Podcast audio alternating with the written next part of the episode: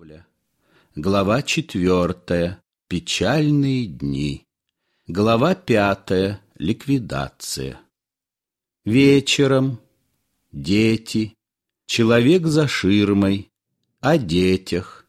Смерть африканского охотника. Первое. Общие рассуждения. Скала. Второе.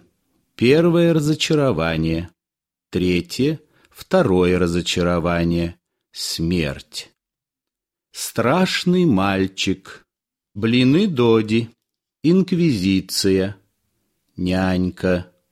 В ожидании ужина. Косьма Медичис.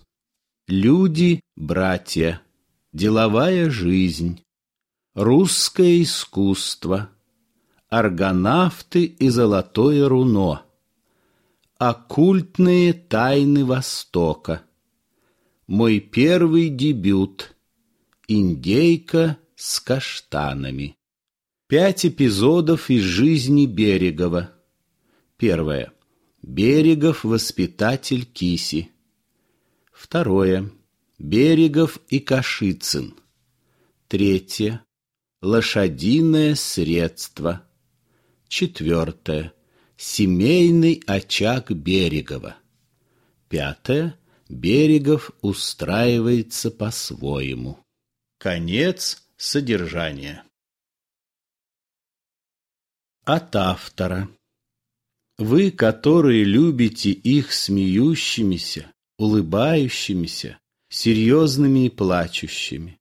Вы, которым дороги они, всякого цвета и роста, от еле передвигающихся на неверных ногах крошек, с ручонками, будто ниточками перехваченными, и губками мокрыми и пухлыми, до ушастых веснущатых юнцов с ломающимися голосами, большими красными руками и стриженными ежом волосами, с движениями смешными и угловатыми, для вас эта книга потому что большая любовь к детям водила рукой автора.